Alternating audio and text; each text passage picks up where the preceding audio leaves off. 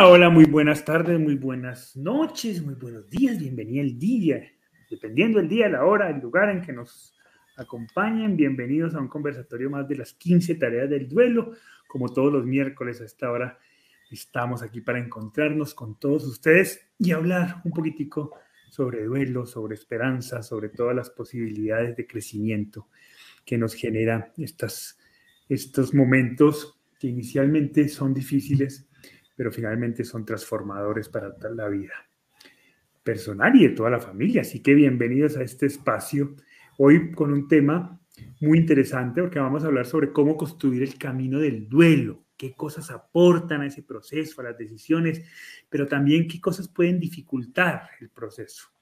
Así que hoy va a ser, sin duda alguna, un conversatorio muy, muy práctico. Hola, Chetita, ¿cómo estás? Hola, mi Juli. Todo bien, gracias a Dios, con entusiasmo para ver ¿Qué podemos decir para llegar a tantos corazones que están tristes hoy? Bueno, hola Pa, ¿cómo estás? Muy bien, muy bien, muy dispuesto. Qué bueno que podemos tener esta nueva oportunidad para comunicarnos con, con estas lindas personas que cada miércoles nos regalan una hora de sus vidas para compartir con nosotros. Muchas gracias. Sí, y un abrazo a todos los que ya se están conectando a esta hora y nos acompañan, a Julia Marcela que nos saluda, que nos dice buenas noches. Pues buenas noches, Julia, bienvenida como siempre, siempre fiel al programa, así que qué bueno tenerte. Michelle Cartense Barraza, Cartense sin Barraza. Hola, buenas tardes desde Querétaro, México. Buenas tardes. Consuelo, buenas tardes. Muy bien, y a todos los que se van conectando, qué bueno que nos acompañen. Muy bien, hoy vamos a hablar sobre eh, cómo, cómo trabajar, cómo construir el camino del duelo. Entonces eh, lo hemos dividido como en dos, dos, dos aspectos, aquellas cosas que contribuyen al proceso, pero también algunas decisiones, algunas acciones, algunos momentos que nos impiden avanzar. ¿Cómo es eso que hay cosas que favorecen y que hay cosas que no favorecen en el proceso del duelo? Démosle un poquito de contexto a esto, Pa, como siempre para comenzar nuestra charla. Sí, ante el duelo no solamente estamos haciendo mm, un trabajo personal, la vida nos ha retado a hacer un trabajo personal y serán muchas de las cosas que instintivamente vamos a hacer y que son buenas, que convienen, pero también mm, muchas de las cosas que vamos a hacer o las actitudes que vamos a asumir puede ser que no convengan.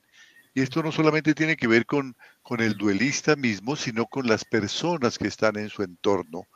Muchas cosas de las que van a hacer o decir pueden convenir, son de gran ayuda, son importantísimas, los amigos, la familia, los seres queridos, pero también si no tienen prudencia, si no se tiene un poquito de información, a veces de sentido común, se puede hacer mucho daño al decir cosas que no tienen sustento. Entonces, ah, hay cosas que no solamente no, no debemos eh, hacer a la hora de, vivir y de acompañar el duelo de otra persona, sino hay cosas que no debemos decir a la hora de acompañar el duelo de, de una persona. Creo que en ambos sentidos tenemos que referirnos hoy. Perfecto. Ahora, hay, hay como, también hay, yo, yo siempre quiero, independientemente de todo, las cantidades de cosas que vienen en el proceso del duelo.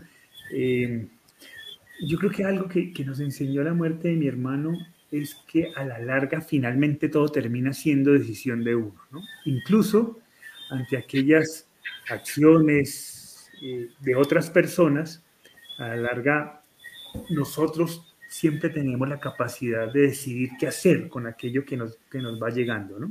Claro, estamos en un momento muy sensible, estamos en un momento eh, como, como en, donde no hay mucha claridad y es muy fácil, es muy fácil dejarnos llevar por situaciones que otros están.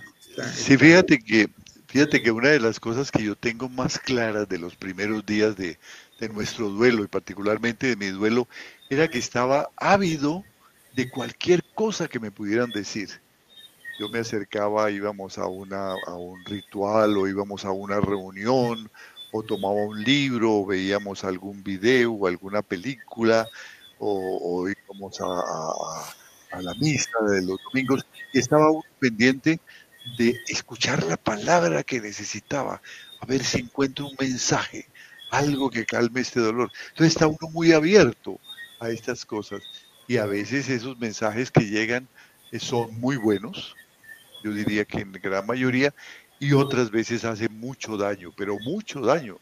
En casos, por ejemplo, de personas que han vivido situaciones de estrés por las eh, imágenes ante la muerte de su ser querido, hay que tener mucho cuidado con lo que decimos y con lo que hacemos, porque podemos activar algo que hace mucho daño, mucho daño.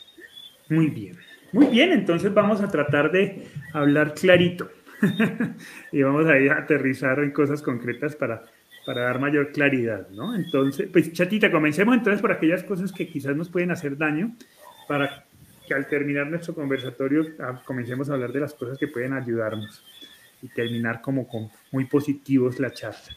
¿Tú recuerdas algo que te haya dificultado el proceso? ¿Algo que haya sucedido de cosas que dijeron alrededor, alguna acción que haya dificultado tu duelo? Bueno, ahí, ahí en, esos momentos hay mucha gente que quiere como, no sé, como hacerse sentir, como, como decirle a uno cosas creyendo que le, van a, que le van a ayudar en su proceso y resulta que golpean durísimo. A mí una de las cosas que me decían eh, y que yo escuchaba pues que decían era, eh, mm, eh, mi Dios se lo llevó porque era un ser maravilloso y para, y para adornar su jardín. Dios mío bendito, a mí eso me paraba el pelo. Yo decía, pero ¿cómo así? ¿Cómo así que mi Dios se lo llevó porque, porque eh, quería adornar su jardín. Esas eran cosas como estúpidas para mí. Yo decía, no puede ser, yo, no puedo ser que me estén diciendo estas cosas tan, tan absurdas. Y esto de, que mi Dios eh, eh, se, lo, se lo lleva, no lo puedo creer. Yo, no puedo creer eso. Yo no puedo creer, este, yo creo que estamos en la vida, que somos, nacemos y morimos y no podemos estar pendientes de si Dios me lleva o no me lleva. Yo creo que, somos libres, somos autónomos de nuestra vida y como tal estamos aquí dispuestos a que en cualquier momento nos toca partir, a crecer eh, espiritualmente más. Entonces, eh, son un poco de cosas que la gente juzga, juzga. Le dicen a uno, por algo sería que le pasó eso. Algún, eh, mi Dios le está castigando. Eh, esas eran cosas que, que, yo, no, yo no lograba entender y afectan muchísimo, porque, porque de verdad que uno está muy sensible y muy vulnerable en esos momentos de dolor. Entonces yo pienso que, que, hay que tener mucho cuidado con todos esos juicios que se, que se hacen y, y se dicen, porque, porque no es justo con la persona que están en un duelo tan fuerte como este, de, la pérdida de un ser querido. Pa, eh, hemos dicho que, claro, digamos que finalmente la decisión está nuestra, ¿no? ¿Qué hacemos con todo eso? Pero cuando está, sobre todo cuando está muy reciente la pérdida, pues entramos en un estado como de incapacidad de criterio. Tras de que el criterio es complicado en, situaciones normales, eh, como que en un proceso de duelo es todavía más complejo diferenciar, precisamente por eso, ¿no? Porque uno está ávido de cualquier palabra, de cualquier gesto, de cualquier cosa que pudiera ayudar. Y, un, y, no, y, no, y no tiene uno mucha claridad sobre qué es eso que puede ayudar, Porque hay un desbalance total, estamos en medio de un túnel oscuro con la luz apagada, entonces, ¿cómo podemos identificar aquello que aporta versus aquello que no aporta en nuestro proceso de duelo, estando en un estado como el que estamos inicialmente en un proceso de duelo. Sí, fíjate que estamos tan ávidos los que estamos en duelo como las personas que están en torno nuestro y que nos aprecian, que nos quieren. La avidez es de ambos, ¿no? ¿Qué le digo? ¿Cómo lo acompaño? ¿Qué es lo correcto decir ahora? hemos insistido muchas veces, la gente no está preparada para la muerte. Siempre pensamos que se mueren los demás. Pues cuando se muere un ser querido cercano, entonces no, estamos preparados, ni quienes lo estamos viviendo, ni los amigos. Los amigos vienen a tratar de ayudar. Entonces hay cosas, hay cosas que hay que tener muy presentes y tener muy claras. Yo diría que la primera eh, cosa que debemos evitar hacer nosotros y como, como duelistas y como acompañantes es negar la tristeza, que es muy común, ¿no? La tristeza molesta, el llanto molesta, ¿no? Entonces cuando alguien está triste, eh, pensamos que con una pastilla eh, se puede quitar ese sufrimiento, que no llore más, que se supere la dificultad, ¿no? Eh, usar fármacos, usar tranquilizantes, antidepresivos, ansiolíticos, barbitúricos, que es muy frecuente, ¿no? Te voy a dar una pastillita para que puedas dormir mejor. Eh, para, para, esa ansiedad a mí me sienta muy bien porque a mí me la recetó mi, mi, psiquiatra, mi médico y es muy buena, ¿no? Y entonces te voy a traer esa pastillita para que tranquilice. Y se hace con buena voluntad, pero se comete un gravísimo error, ¿no? Es decir, eh, automedicarse. Automedicarse automedicar o no hacerlo, nada que evitar, no automedicarse. Y, no recomendarlo tampoco, ¿no? a, la persona. Eh, inclusive eh, eh, la medicación que, que hacen profesionales que no están capacitados para el manejo del duelo.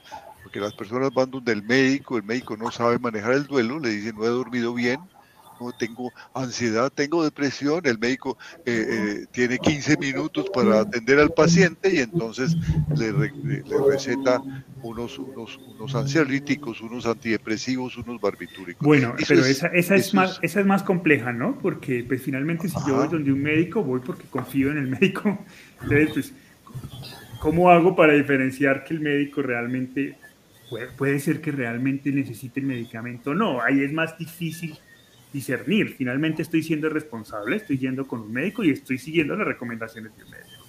Claro. Entonces ahí es más complejo, ¿no? Pero fíjate que eh, hay una cosa, hay una cosa muy clara. El duelo no es una enfermedad. El duelo no es una patología. Entonces no tiene sentido ir donde el médico. No es una patología. Me siento mal, como me puedo sentir mal porque no, no he almorzado suficientemente o no he comido suficientemente o no he dormido suficientemente o he tenido una, circunstancia eh, eh, no corriente en la vida. Entonces, ir donde el médico no es lo primero. ¿Quién puede informarme sobre lo que hay que hacer? En primer lugar, hay personas cercanas que posiblemente han vivido un duelo y que pueden servirme de orientación.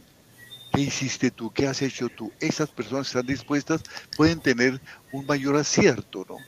O uh, definitivamente buscar una persona, una tanatóloga, un, un, psicólogo, un psiquiatra o un médico que tenga formación en el trabajo de duelo. Yo creo que esa última es una recomendación quizás eh, más mm, como más adecuada. Busquen un médico que tenga conocimiento sobre duelo. Así es. Y entonces eso puede ser mucho más orientativo, ¿no? Porque eh, pues finalmente pues el duelo despierta muchas cosas. Claro, el duelo no es una enfermedad, pero sí puede haber enfermedades asociadas que se pueden estar complicando con el duelo. Entonces, pues vale la pena, o sea, no, no podemos negar el acompañamiento de un especialista, más bien la recomendación es busca un especialista que tenga información sobre el proceso de duelo y seguramente te pueda guiar mucho mejor, ¿no? Eh, así es. Fíjate, así como eh, cualquier médico no puede tratar determinadas afecciones, enfermedades, cualquier psicólogo, cualquier tanatólogo, cualquier médico no puede tratar el duelo. El duelo es una condición natural de la vida, pero que requiere un conocimiento, un manejo especializado. No, no es eh, que necesite ser un sabio, pero sí conocer cuáles son los caminos, ¿no? y cómo se debe manejar eso. Eso es como la primera recomendación y es en la que más incurrimos en, en, en fallas, pues se ve mucho, llegan los pacientes, llegan las personas ya muy afectadas con una medicación muy alta. A veces hay que dar medicación, pero que lo diga un especialista. Y para, para equilibrar un proceso que está exacerbado, que está haciendo mucho daño, se da una medicación que generalmente es transitoria y luego sí se puede producir eh, eh proceder al acompañamiento o a la psicoterapia cuando hayamos ya estabilizado las emociones de esa persona. Eso, eso es importante. Muchas veces la medicina en esos médicos especialistas en duelo se da para equilibrar ciertas cosas que no están funcionando, que son normales, reacciones normales. El sueño, entre algunas de esas. No dormir mucho pues, va a complicar el tema. O sea, no dormir nunca durante el proceso de duelo pues, puede ir complicando. Entonces, a veces se utiliza el medicamento para equilibrar. Es un poco, lo decimos porque aquí hay personas que están un poco, se generan alguna preocupación sobre el tema. Entonces, nos dice, por ejemplo, Alejandra nos dice, buenas noches, pregunta, ¿y si esos síntomas se prolongan en el tiempo o si nos sentimos estancados? Adriana dice, pregunta, en caso de que no esté durmiendo por días y descuide la alimentación, igual no sería recomendable alguna medicación para que el sueño se regule. ¿Cómo, Fíjate, en primer lugar, si esos síntomas se están eh, eh, prolongando en el tiempo, hay dos razones. Una, que no se está haciendo el trabajo de duelo y se está sustituyendo el trabajo de duelo por una medicación. Esa es la primera razón, la más frecuente queremos eh, evitar eh, sentir el dolor, queremos eh, poder dormir, queremos controlar la ansiedad, los momentos de tristeza con medicación y no con el trabajo de duelo. Esa es la primera. Y la segunda, que es menos frecuente, pero también sucede, que haya una, ah, un trastorno allí, sí, una enfermedad asociada anterior a, la, experiencia de duelo o que se activó con esa experiencia de duelo. Entonces allí hay que tratar eso. Generalmente de manera transitoria. Lo terrible es que se encuentra uno con pacientes que dicen, hace 20 años tuve el duelo por la muerte de mi madre y todavía estoy tomando esa medicación. Nunca fue donde el psiquiatra se acostumbró a dormir con barbitúricos, se acostumbró a que la ansiedad la manejaba con, una, con, un fármaco y entonces eh, continuó en esa situación. Ahora, si esa es la situación, hay que hacer un manejo médico y paralelamente un manejo eh, de acompañamiento de duelo, que son dos cosas muy diferentes. Lo uno no, el manejo médico no va a resolver el acompañamiento, no va a resolver el, el, duelo. Y el manejo del duelo no va a resolver la patología. La patología es una enfermedad que va, que va paralela, que va asociada. Eso hay que tratarlo aparte. No siempre pasa eso, pero sí muy frecuentemente se confunde lo uno con lo otro y se cree y se maneja el duelo como si fuera una patología. Yo quiero que aclaremos este tema porque creo que hay, algunas personas que están más confundidas. Por ejemplo, Mari pregunta, dice, yo fui al psiquiatra y me recomendó medicina para sobrellevar el dolor. Entonces, ¿solo debo ir al psicólogo? Ya estoy más confundida, nos dice ella. ¿Qué le podemos decir a Mari Flores Quintana? Sí. Siempre que vas al psiquiatra, si el psiquiatra no es una persona especializada en el manejo del duelo, él va a manejar los síntomas. Entonces, si estás muy mal, pues puede ser conveniente que te dé una medicación para estabilizar esos primeros síntomas del duelo que son muy dolorosos, hacen mucho daño, son muy profundos. No está mal que lo haga, pero inmediatamente debes buscar un profesional en el manejo del duelo. Cuando estés en manos de él, entonces empieza a trabajar tu duelo y seguramente, generalmente, eh, lo ideal sería que lo trabaje en paralelo. Eh, eh, el, mismo profesional te dirá, vamos a trabajar, vamos a eliminar la medicación, porque ya estás en, en una psicoterapia y vamos a ver cómo te va. Perfecto, entonces vamos a dar mayor claridad al respecto. No está mal ir al psiquiatra, finalmente es un especialista. Ojalá ese psiquiatra tenga conocimiento sobre cómo acompañar el proceso de duelo. Hay ciertos síntomas en donde la medicina puede ayudar a equilibrar inicialmente, pero hay que tener en cuenta una cosa, esa medicina no te va a hacer que trabajes tu proceso de duelo. Eso es una cosa y otra cosa. Son dos cosas diferentes. La medicina puede equilibrar ciertos síntomas que te pueden estar haciendo daño inicial. Estabilizarse. Pero no está trabajando tu proceso de duelo. No te va a quitar la tristeza. Te va a estabilizar para que puedas tener la fuerza necesaria y las herramientas necesarias para trabajar tu proceso de duelo. Entonces son dos cosas diferentes. ¿Qué, ¿Qué, es lo malo de la medicina? Que algunos psiquiatras la prolongan de manera indefinida algunos algunos profesionales, no solo los que algunos profesionales prolongan la medicina porque no hay unos tratamientos por el sistema médico, por mil razones. Y entonces, esa, el prolongar sin un fin esa medicina muchas veces puede impedir que la persona la, tenga las herramientas para poder enfrentar su proceso de duelo. Ese es el problema.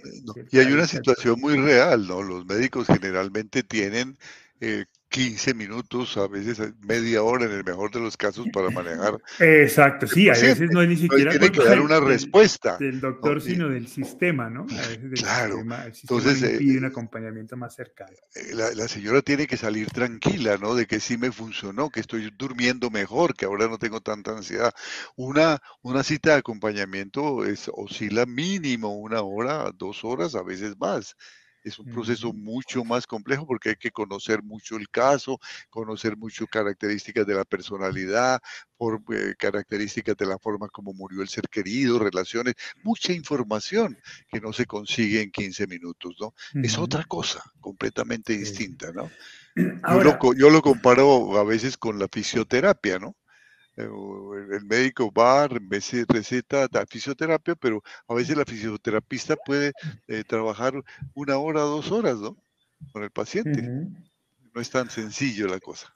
Ahora, ese principio de buscar un especialista que tenga conocimiento sobre el proceso de duelo aplica no solo para el psiquiatra, aplica para cualquier profesional, ¿no? Eh, ojalá busquemos una persona que tenga experiencia en acompañar procesos de duelo porque nos va a facilitar el camino, ¿no? Y no va a estar probando y experimentando con nosotros, sino que va a poder dar herramientas muy concretas y muy claras que les van a permitir a ustedes tomar decisiones. Así que eso no solo aplica para, para, para los psiquiatras, sino para cualquier profesional que nosotros queramos buscar para que, nos, para que acompañe y mucho menos nosotros, eh, como una persona corriente, está recetando medicación, ¿no? Eso sí es muy delicado.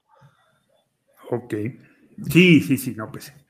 Eh, otra cosa que es muy importante como acompañantes, que debemos evitar, que si, somos acompañantes, y es muy frecuente también, eh, debemos estar en actitud de escucha, escuchar al otro. A veces el acompañante antepone su propia experiencia a la experiencia de la persona que está viviendo la pérdida. Entonces la persona está explicando y dice, no, pues imagínate, lo mío fue peor, porque la muerte de mi madre duró muchísimo tiempo, fue muy dolorosa, fue una situación. Y entonces, por estar anteponiendo su experiencia, no estamos escuchando. La persona en los inicios de un proceso de duelo no está pidiendo consejos siquiera, simplemente quiere expresarse quiere que alguien le escuche. Eso es todo. Y eso es lo que tenemos que hacer. Y a través de preguntas, a través de nuestra actitud, de nuestro interés, permitir que ella se exprese. Pero no es tiempo para dar consejos, ni mucho menos para ponernos como ejemplo o contarnos que nosotros también hemos sufrido mucho, ¿no? Otra cosa muy importante que quisiera decir, porque recientemente hemos vivido ese tipo de experiencias que son muy dolorosas, es eh, personas de la familia o personas acompañantes que llevan al duelista fotos o videos que están relacionados con la, con la muerte de su ser querido, ¿no? Esto es, esto es muy delicado, en especial cuando esa muerte ha sido una muerte trágica, una muerte imprevista por accidente, por homicidio, por suicidio, porque esas imágenes le pueden estar evocando una imagen del momento inicial en que se enfrentó con su ser querido que había muerto a través de un accidente, homicidio, suicidio, y esa imagen intrusiva puede haber generado una, una experiencia traumática. Y esa experiencia traumática se activa. Entonces todo lo que se estaba trabajando con relación al duelo inmediatamente se bloquea, porque viene una imagen intrusiva muy fuerte que la persona estaba ya sanando. Habrá un momento en que sea el momento adecuado para manejar eso y hay técnicas para manejar ese tipo de, de, traumas, de experiencias traumáticas, pero cualquier cosa que se traiga, a veces se trae con, buen, con buena intención, ¿no? En caso de homicidio, por ejemplo, mira este video que allí se puede ver eh, de pronto detectar quién fue el responsable.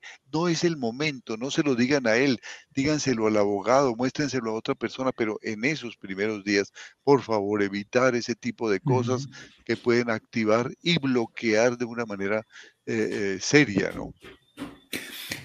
Chata, yo recuerdo que muchas personas en el funeral de mi hermano, y tú me corriges si de pronto la memoria me falla, nos pedían que abriéramos el ataúd para verlo. Incluso se llegaron a molestar porque nosotros lo teníamos cerrado.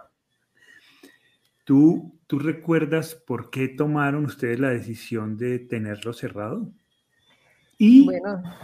¿cómo, ¿cómo te sientes hoy con el tiempo de esa decisión que se tomó en ese momento? No, a mí me parece eh, eso de... esas son costumbres en, en las ciudades y en los pueblos. Recuerdo que, que cuando un tío murió, se cerró el, el cajón y, y, la gente se puso furiosa porque venían, era solo a mirarlo. Entonces, eso es como, como morboso.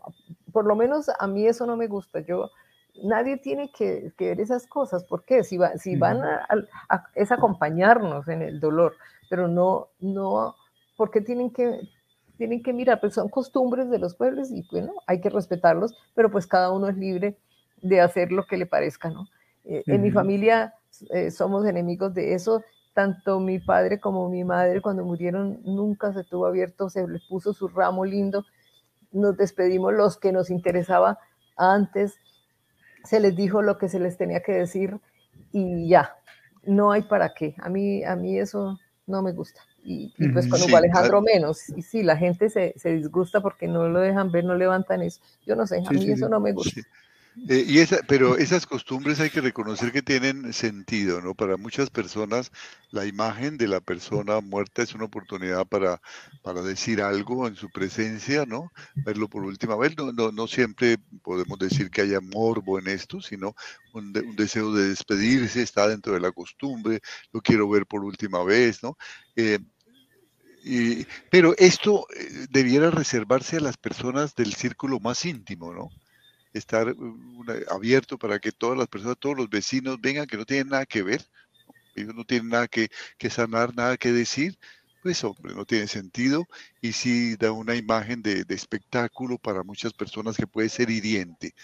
Pero eso hay que manejarlo con mucha, con mucha cautela. Habrá personas que sí necesiten verlo, ¿no? Eh, familiares lejanos que viajaron, no, yo quiero despedirse, quiero verlo inclusive tocarlo, ¿no? Es, es, una experiencia muy humana que hay que respetar cuando se hace con, con, con, eh, con discreción, cuando se hace con respeto, cuando se hace con criterio. A eso quería llegar, ¿no? Finalmente, pues, como dice la chata, son, son costumbres y, y, muchas veces en esa costumbre a muchas personas les da sentido y les, digamos que están pensando y sienten que es lo correcto en ese momento. Y yo creo que esa es la pista, ¿no? Hacer mucho caso a lo que, a lo que nos puede, a los que no, con lo que nos sentimos más tranquilos. En nuestro caso, nos sentíamos más tranquilos cerrando el ataúd y pues si la gente se molestaba, allá ellos, problema de ellos, pero nosotros era nuestro proceso, era nuestro dolor y tomamos aquella decisión que nos, que nos hacía más sentido y nos generaba mayor tranquilidad en ese momento en donde necesitábamos esa paz. A otras personas les hará más sentido lo contrario y les generará mayor paz. Entonces, un poco la guía es como seguir, hacerle caso al corazón, hacerle caso a eso que nos genera tranquilidad, ¿no? Y no dejarnos llevar por presiones sociales de personas ajenas a nuestro proceso emocional, que muchas veces quieren obligarnos a hacer, a tomar acciones y a tomar decisiones sobre las cuales no nos sentimos en paz. Yo creo que la guía, la guía y el termómetro debe ser qué me genera tranquilidad, qué me genera mayor paz, ¿Qué, cómo creo yo que debo afrontar este momento, eh, de acuerdo a mis creencias, de acuerdo a mis convicciones, y defenderlas, ¿no? Y no dejarnos llevar por aquellas personas que son ajenas al proceso, pero que, que, a, que a veces se quieren meter y obligarnos a hacer, a tomar decisiones que no, que no están de acuerdo a lo que creemos. ¿no? Eh, Yanori Arguedas nos dice, muchas veces lo que he visto es que se dice elaborar el duelo. Y la gente dice, pero ¿cómo se hace? ¿Qué es lo que tengo que hacer? ¿Cuáles son los pasos? Etcétera. Por esa razón es importante conocer y entender el proceso, ya que eso alivia. Y el saber que estamos transitando un camino que muchos otros han transitado y que los síntomas y las emociones que se presentan son esperables Y eso, el saber eso, alivia muchísimo, nos dice. Tiene toda la razón. eso, era, una de las cosas terribles en, la época en que murió Alejandro, hace 32 años. Eh, no tenía ni idea de lo que era un duelo. Y entonces todo lo que va llegando, todo lo que uno va sintiendo es terrible, es terrible. Mientras que si uno tiene herramientas, sabe que, eso es natural, que, hay un proceso que, que hacer, eso alivia muchísimo. Tiene toda la razón. Sí, eh, y a veces la gente por, por, tratar de ser empática complica el asunto, ¿no? Entonces, sí, esto es imposible y no vas a salir nunca porque esto es lo, que estás experimentando, no tiene remedio, no tiene salvación. Y, la, idea, la idea y la intención a veces mucha es ser empáticos con la emoción, pero claro, recibir ese, ese, tras de que estamos en medio de la oscuridad, y lo que nos dicen es, esto no va a tener salida, esto nunca va a tener solución, nunca vas a volver a ver la luz, lo que hace es, mientras que cuando, cuando podemos acceder a conocimiento sobre, hombre, estás en un proceso normal, va a ser complejo, va a ser, va a ser difícil, pero es posible y hay esperanza y hay salida, esa, esa posibilidad de poder llegar a sentirnos mejor, sin duda alguna, brinda el camino, ¿no? no sepa. Otra cosa que debemos tener muy presente es ser muy prudentes con, manejar temas de, creencias, de, fe, con, con, relación a lo que ha sucedido, ¿no? Porque eso es muy delicado. Eh, y se, se, ve con mucha frecuencia, ¿no? sugerir, como nos mencionaba la chatica al comienzo, que las expresiones de dolor o de desesperanza que tiene el doliente son son falta de fe, ¿no? Eso, mira, no, eso no, no, no llores así, no te expreses así, que eso es falta de fe y eso podrá ser castigado por Dios, ¿no? Eso lo escuché yo muchas veces y lo sigo escuchando, ¿no? O, decir cosas todavía más delicadas, ¿no? Eh, sugerir que si la muerte ha sido violenta es porque se trata de un castigo de Dios, ¿no? Eh, eh, recuerdo que en nuestra época yo escuché a una, a una persona supuestamente muy autorizada decir que que, el que a hierro mata, a hierro muere, decía el Evangelio. Entonces, si la muerte había sido violenta era porque esa persona había producido daño a otras personas, ¿no? Eso es muy triste porque es utilizar mensajes, mensajes religiosos que están hechos con, con toda la intención de producir un bien, de producir paz, sacarlos de contexto y hacer muchísimo daño. En ese momento, las creencias de muchas personas a veces están en, tela de juicio. Muchas personas sienten que su fe ha sido vulnerada y necesitan primero sanar todas e, esas emociones contradictorias antes de abordar nuevamente un proceso de reestructuración de su fe. Y todas esas cosas pues hacen muchísimo daño, ¿no? o, ocultar la verdad, ¿no? no decir la verdad sobre lo que pasó, sobre la, sin, sin detalles, pero em, empezar a mentir, empezar a ocultar la verdad, porque el doliente no es, no es tonto, él quiere saber las, las, verdades, ya llegará el momento, hasta cierto punto hay verdades que no, que no, que no vale la pena conocer detalles que hacen daño, pero hay que manejarlos también con mucha prudencia. Siempre, siempre, especialmente esto es cierto con los niños y los adolescentes, manejar la verdad. Para eso hay que tener una gran dosis de prudencia. En otros casos lo que se hace es lo, lo contrario, ¿no? Eh, cambiar el tema, ¿no? La persona está hablando de su dolor, está hablando de lo que está sintiendo, de lo que está viendo, de las imágenes que tiene, de, su protesta, y entonces le, van cambiando, no, hablemos de otra cosa, eso te está haciendo daño. No, en ese momento, en los primeros días del duelo, lo más importante es expresar lo que yo estoy sintiendo. No importa las palabras que esté usando, no importa que a veces sea un poco exagerado en mi juicio. Él necesita expresarse abiertamente, llorar, protestar, reclamar, reclamarle a la vida, reclamar a Dios. Y tenemos que escuchar, dar mucho amor, mucha compañía, ¿no? Y no, no cambiar el tema con que para aligerarse, eh, aligerar el dolor, ¿no? Eh, eh, sí, yo, yo, yo quisiera resumir todo esto que, que, has dicho, que me parece muy interesante y que la chata también ha contado con su experiencia para dar una sugerencia muy práctica a las personas que quieren acompañar.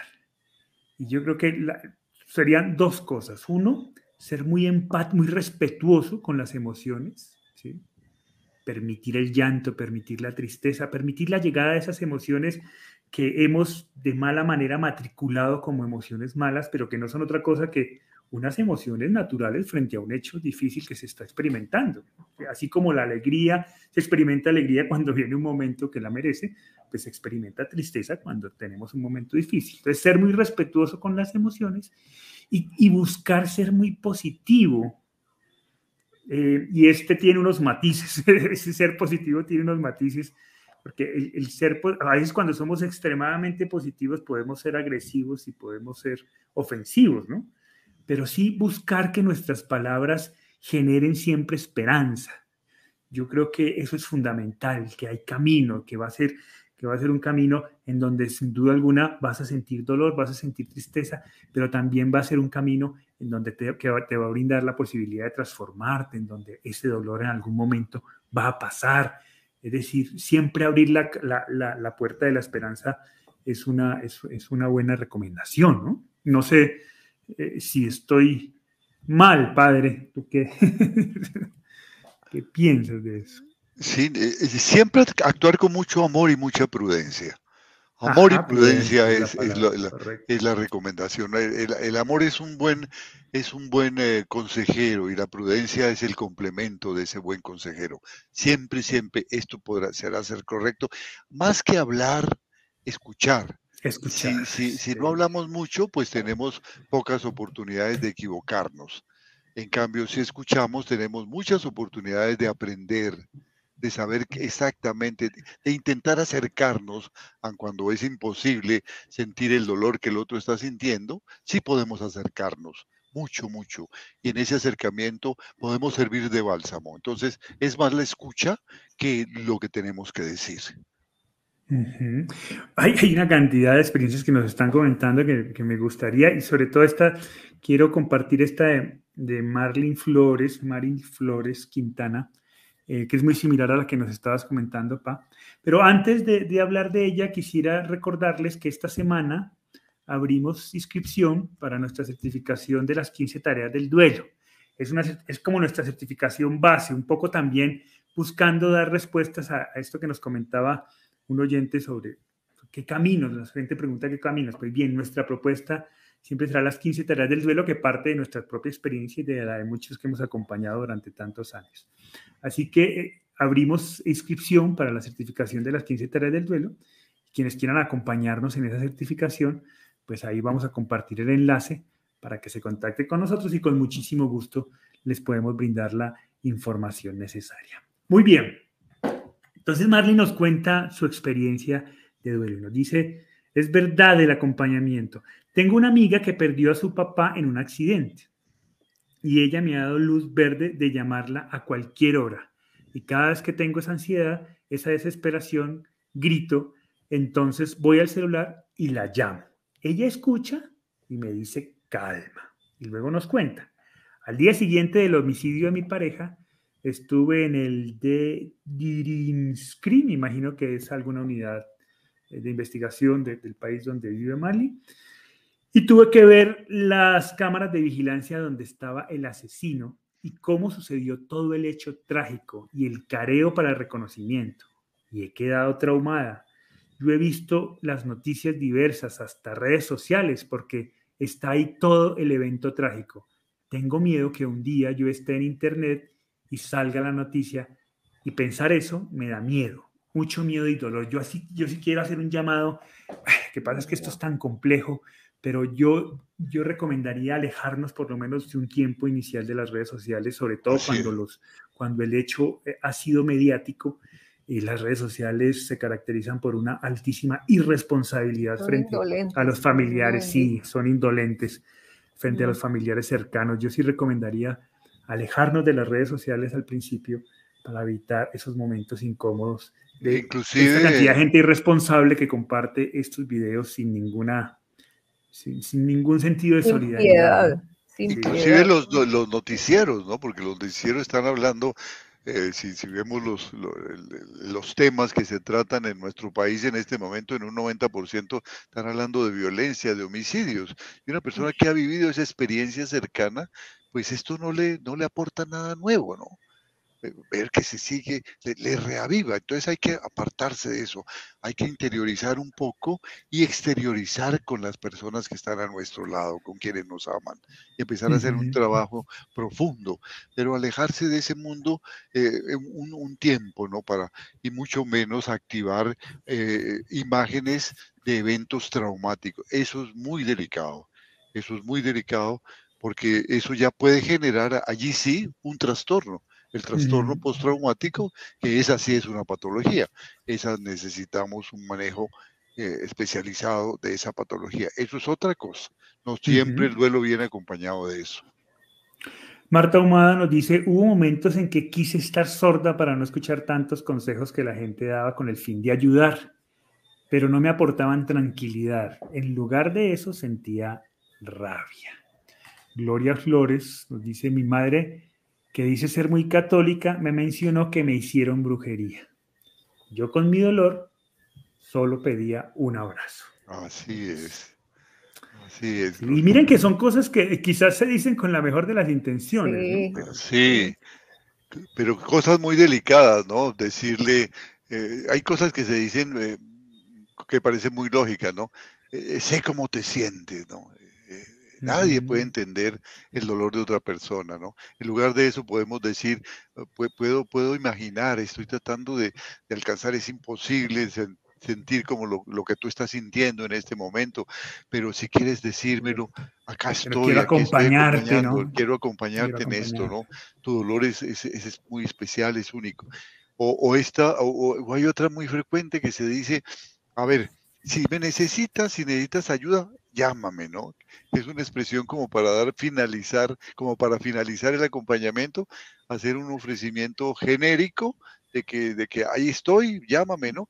Más interesante lo que nos decía eh, la, la oyente hace un momento, es decir, estar ahí, estar llamando, estar presente, voy a estar contigo, mm. ¿no? Eh, eh, hacer un ofrecimiento concreto de que iniciemos un contacto y lo mantengamos y si me permites voy a estar llamándote, voy a estar visitándote, cuando nos podemos volver a ver, estar allí si yo quiero realmente participar, ¿no? Y no hacer ese tipo de cosas generales, ¿no? O, nuevamente hacer, eh, hacer alusiones a cosas religiosas, ¿no? Dios, Dios no, este es muy frecuente, ¿no?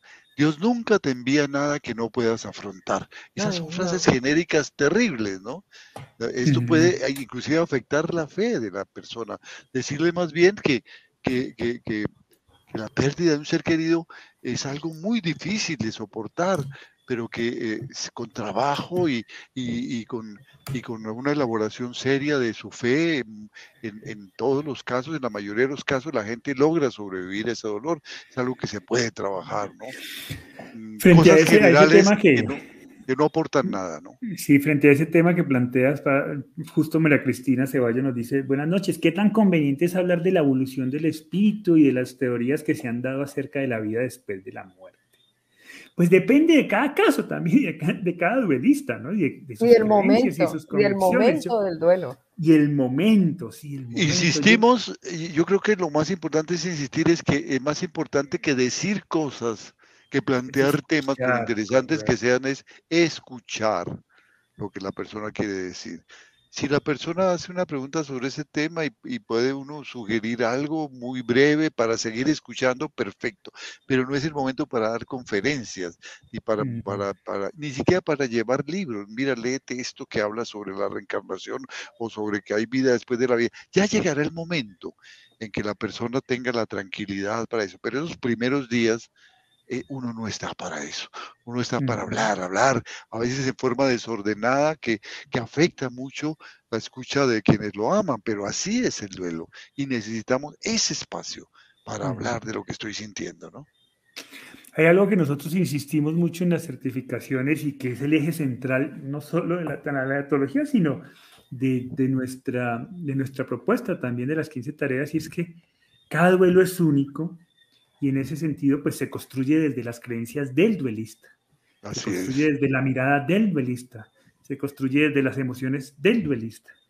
Así que es desde ahí que parte nuestro silencio, es desde ahí que, que parte nuestra escucha, es desde ahí que parte nuestro abrazo, con la intención de conectar con eso que está sintiendo y que está creyendo y que está reflexionando el duelista, no yo, no soy yo el protagonista, es el duelista. Y es desde ahí desde donde debemos acompañar.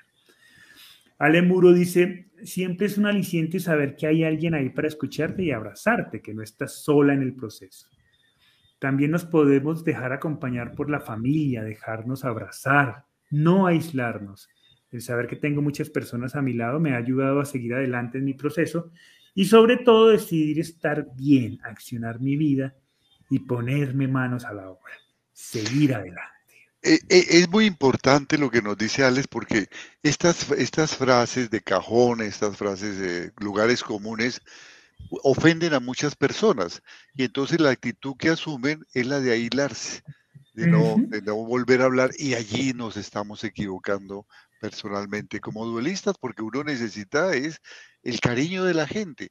Entonces uno lo que debe ir poco a poco elaborando es que todo esto se dice con la intención de, con buena intención, con la intención de amar. A veces equivocaciones muy grandes, ¿no? El tiempo lo cura todo, eh, no pienses ahora en eso, ¿no? No te sientas triste porque eso evita que se libere tu ser querido. Todas esas cosas que se dicen, no llores por él, eh, por lo menos eh, me imagino, él no sufrió en el momento, todas esas cosas que son cosas generales que se dicen con buena intención son la forma que tiene la gente de amar y eh, uno debe ser consciente de que a veces están equivocándose, pero lo están diciendo con una buena intención. Si, si realmente se ofende, pues das un abrazo, mil gracias, ¿ya? Y cortas una circunstancia que te es molesta. Tú necesitas, como duelista, espacios más para que te oigan y no para que te mm. digan frases comunes para que te digan cosas que tienen poco sentido. Cada duelo es diferente, ¿no? ¿Cómo le puede uno decir no llores por él, ¿no? Si es que el duelo es para llorar, ¿no? O no te sientas triste, el duelo es para sentirse triste, ¿no? Mejor decirle llora, expresa todo eso que estás sintiendo. Aquí estamos para escucharte, para acompañarte. Cuenta con nosotros, ¿no? ¿Cómo se le va a decir a una persona, no pienses más en eso? El duelo es para pensar en todo eso, ¿no? Preguntémosle más bien si, eh, si, si, si, si, hay algo en lo que le pueda ayudar, pues que le pueda dar un respiro a su dolor, ¿no? ¿Cómo le voy a decir cosas generales? No, mira, tranquila, que el tiempo lo cura todo, que es una, una verdad media, sí, el tiempo sirve, pero hay que trabajar en ese tiempo, ¿no?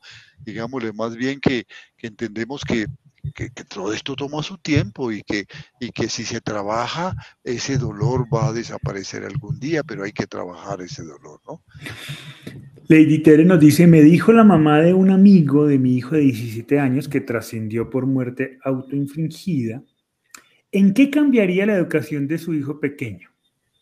Me sentí ofendida en ese momento, sentí acusación, me sentí indignada cuando la policía dio datos a la prensa de nuestro suceso, suponiendo cosas y escuchar las noticias en la calle fue cruel, nos dice Lady Tere.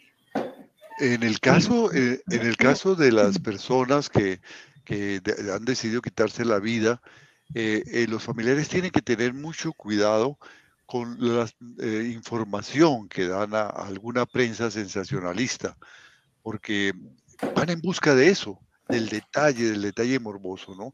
En eso inclusive en algunos países ya se ha hecho una legislación a ese respecto para, para impedir que se abuse de ese tipo de informaciones que hacen muchísimo daño, no solamente a los, a los sobrevivientes de, de, la persona que tomó la decisión de quitarse la vida, sino a muchas personas que ven en ese proceso algo que puede ser digno de, de tener en cuenta o, de imitar incluso, ¿no? Entonces, eh, especialmente cuando la persona es muy importante, ¿no? Un artista famoso que toma esta decisión, los detalles de cómo lo hizo, etcétera, son eh, actos muy irresponsables, de tal manera que eso hay que evitarlo a toda costa.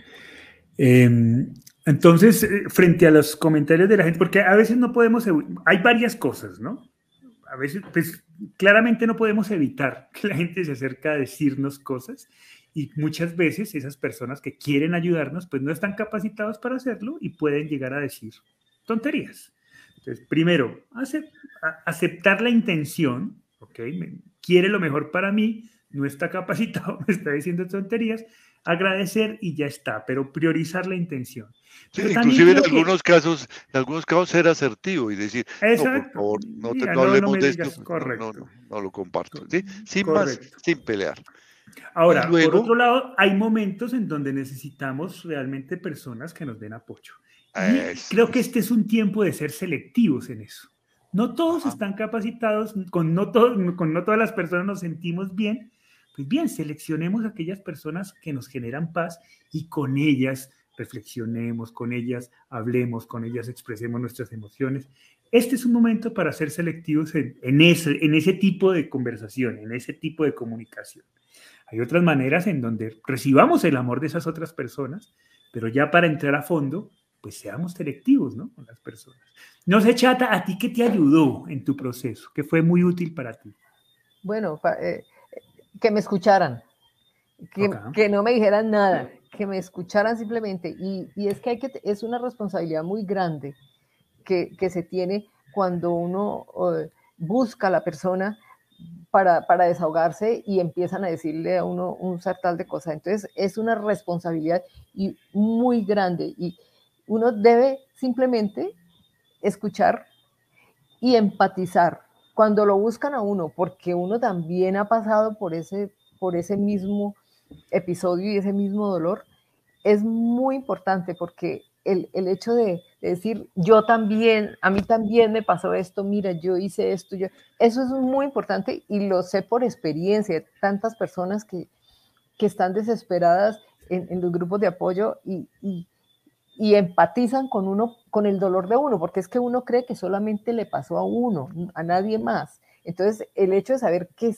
que no está loco, que, que lo que uno está sintiendo eh, es normal que otra persona también está sintiendo lo mismo. Eso es muy importante y es ayuda muchísimo. Cuando el hecho de que lo llamen a uno, yo, yo cuando veo una persona tan desesperada, yo me angustio mucho cuando veo personas así porque sé lo que está pasando, por lo que están pasando y yo sé que puedo ayudar y yo sé que puedo dar, dar un parte de esperanza. Entonces, eh, a mí, yo les digo, cuando quieran pueden llamarme a la hora que sea, que yo estoy para ustedes. Y, y, y, me han llamado personas y realmente cuando uno empatiza, cuando uno le dice, pero si yo pasé lo mismo, mire, cuando le pasó esto a Alejandro, esto, esto, esto hice, es muy similar a lo que la otra persona ha hecho. Eso inmediatamente ve uno la reacción de la otra persona, como una tranquilidad de que, de que eso no fue solo a mí, de que eso sucede en la vida, que eso es normal que, que pase. Entonces, yo creo que eh, es una responsabilidad muy grande cada palabra que uno dice. Porque, porque no sabe qué daño va a ocasionar. Así es. Sí, eh, eh, nosotros en ese buscar, que es eso, lo que estaba diciendo justo de ser selectivos, es ese buscar esas personas con quien podamos hacer clic, ¿no? Que, que podamos sentir empatía. Los grupos de apoyo en eso son muy útiles, ¿no? son muy efectivos, pero pues no necesariamente tiene que ser el grupo de apoyo. Conocemos personas que han pasado muy seguramente por situaciones similares que pueden apoyarnos, que salieron fortalecidos después de un proceso como estos.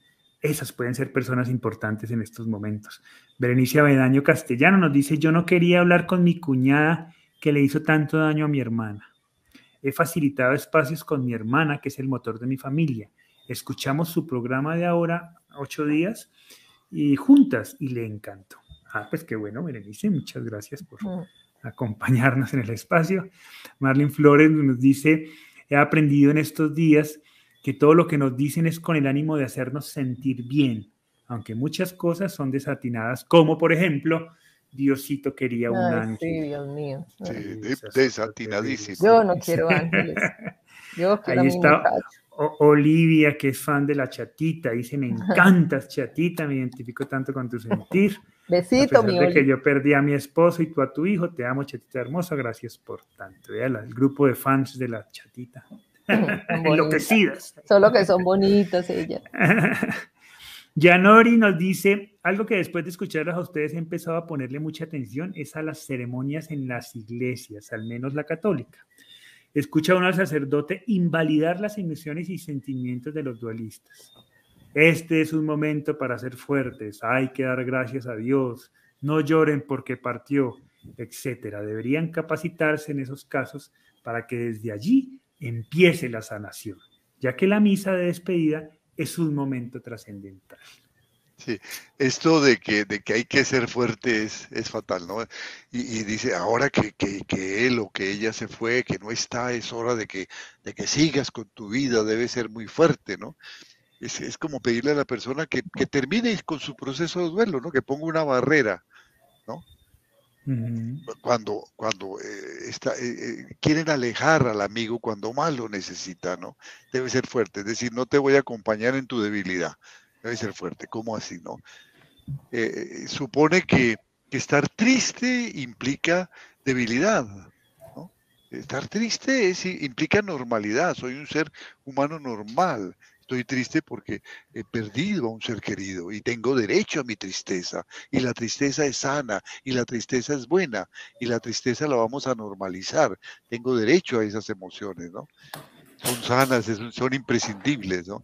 decirle más bien en lugar de estas, esta forma de expresión, decirle algo como voy a estar contigo en esto, voy a ayudarte a trabajar en todo lo que eh, podamos para que puedas restablecer tu vida, ¿no? Ya verás, va a llegar el momento en que, en que, en que no te vas a sentir sola, quiero que no te sientas sola, que puedas contar conmigo, que puedas expresar lo que estás sintiendo, ¿no? Otra persona del grupo de fans de la chatita, María Angélica Rodríguez, dice, insisto, amo a la señora chatita por su gran testimonio para quienes hemos perdido un hijo en plena juventud de su vida. Gracias, María Angélica. Ese, ese saludo y ese cariño lo recibe en compañía de Hugo Alejandro. Como él permanece aquí metidito, entonces él también le gusta que lo quieran. Así Muy bien, quiero antes de despedirme recordarles dos cosas. Número uno, em, que nuestros libros, nosotros hemos escrito algunos libros que están a su disposición si creen que de pronto la lectura es un camino en donde ustedes puedan comenzar a construir su camino, pues estos libros los hemos escrito con mucho cariño, donde contamos nuestra experiencia, por ejemplo, el de sentir, comprender y trascender, escribimos los tres a través de nuestra experiencia y damos eh, un poco propuestas sobre posibles decisiones que se pueden tomar. Cuando el duelo pregunta es un libro que escribió mi papá y que resume las preguntas más importantes que le han hecho en todos estos espacios de acompañamiento y hace reflexiones sobre esas preguntas. La guía de las 15 tareas del duelo es un libro pues mucho más práctico en donde definimos con detalle ese camino del qué hacer a través de cada una de las tareas que proponemos y recordemos que cada tarea tiene decisiones, así que ese es un libro que, que busca darles ideas sobre decisiones relacionadas con las tareas. Y eh, pues la guía de las 15 tareas del duelo para sobrevivientes de suicidios, esa es la metodología aterrizada a las particularidades de este caso que, que es tan especial. Así que quienes quieran adquirir pues, nuestros libros simplemente pueden ir a nuestra página de internet que se llama cuandoelduelopregunta.com, ahí está la sección de libros y ahí pueden pedirlos por la misma página y llegarán a la puerta de su casa. Y también, pues, invitarlos a que nos acompañen en nuestra certificación de las 15 tareas del duelo, eh, que abrimos inscripción, comenzará, si no estoy mal, eh, eh, en julio, comenzará en julio, así que pues si quieren información sobre esta certificación, esto es un curso mucho más detallado, donde nos encontramos cada semana dos horas por Zoom, donde podemos profundizar en cada una de las tareas, en las decisiones, donde le damos fundamento a todo este proceso. Así que si están interesados en acompañarnos en esta certificación, pues excelente poder conocerlos en este espacio maravilloso, donde hoy ya tenemos una comunidad de más de 1.200 profesionales en toda Latinoamérica certificados y más de 40.000 personas en nuestras redes sociales eh, trabajando las 15 tareas del duelo. Y esto nos tiene pues muy felices. Así que eh, si nos pueden acompañar. Pregunta la, eh, Ángeles Pérez si los libros pueden estar en físico en México. Sí, los pides por internet y te llegan a tu domicilio de manera física. Sí, está en los dos formatos. Está en, virtual, en digital, perdón, y también físico. Entonces, en, Amazon está en el libro, sino que si entran a nuestra página de cuando el pregunta.com, ahí están los enlaces en todas las tiendas para que el libro llegue de manera física a la puerta de su casa. Muy bien, creo que no se me olvidó nada. Si se me olvidó algo, ya me recordarán después, si me jalarán las orejas, pero creo que no, he dicho todo. Pues muchas gracias, chatita. A ti, mi Juli, y a todos los queridos que nos escucharon esta noche con tanto cariño. Un besito para todos. Eh, muchas gracias a Angélica que nos dice, en nuestro proceso son muy pocas las personas que de verdad ayudan. Agradezco a Dios que los puso ustedes en mis caminos de aceptar y sanar. No ha sido fácil, pero creo que lo estoy logrando. Un abrazo para ti, ah, Angélica. Muchas gracias. Un abrazo para Angélica, para Olivia. Eh, y eh, muchas gracias, Pa, a ti. No se nos olvide, este es un trabajo que se hace a base de generosidad, de estar abiertos, de dejarnos querer Déjense querer, por favor. Cuando uno está golpeado por el dolor, necesita el amor. Ahí está la fuerza. Y las personas al querernos nos aportan muchísimo. También van a cometer errores. Pues, errores que, que, siempre se cometen con amor, como los que cometemos a veces los padres educando a nuestros hijos que se hacen por amor. También podemos cometer errores, pero ante todo, extraigamos el amor de todo esto. Necesitamos amar y dejarnos amar. Necesitamos expresar. Necesitamos buscar esas personas seleccionadas, como nos, nos decía Juli, ser, ser, exigentes, esas personas con quienes mm. realmente eh, eh, sentimos que son responsables en, la manera como nos escuchan o en la manera en que nos aportan cuando el doliente pide que se le aporte, porque eh, el duelo no es para dar consejos, pero como bien decía la chatita, a veces que lo dicen directamente, bueno, ¿y ustedes cómo lo hicieron? ¿Cómo vivieron esto? Cuéntenos su experiencia, cómo lograron, cómo es posible que estén vivos después de esta tragedia, cómo es posible que, sean felices, cuéntenos eso. Entonces nos están dando oportunidad para que sin ser ejemplo de vida, ni, ni más faltaba, podamos compartir la experiencia. Así lo podemos hacer en esos momentos. Muy bien, muy bien. Muchas gracias a ustedes por acompañarnos y por creer que este espacio puede ser de ayuda en sus procesos de duelo. Y si creen que este espacio puede ser de ayuda a otras personas que ustedes conocen y son cercanas a ustedes, pues compártanlo, invítenlo a que participen, invítenlos a que participen en estos espacios. Nos encanta tener casa llena. Hoy tuvimos casa llena. Qué bueno contar con todos ustedes, con su compañía, con sus experiencias, con sus historias.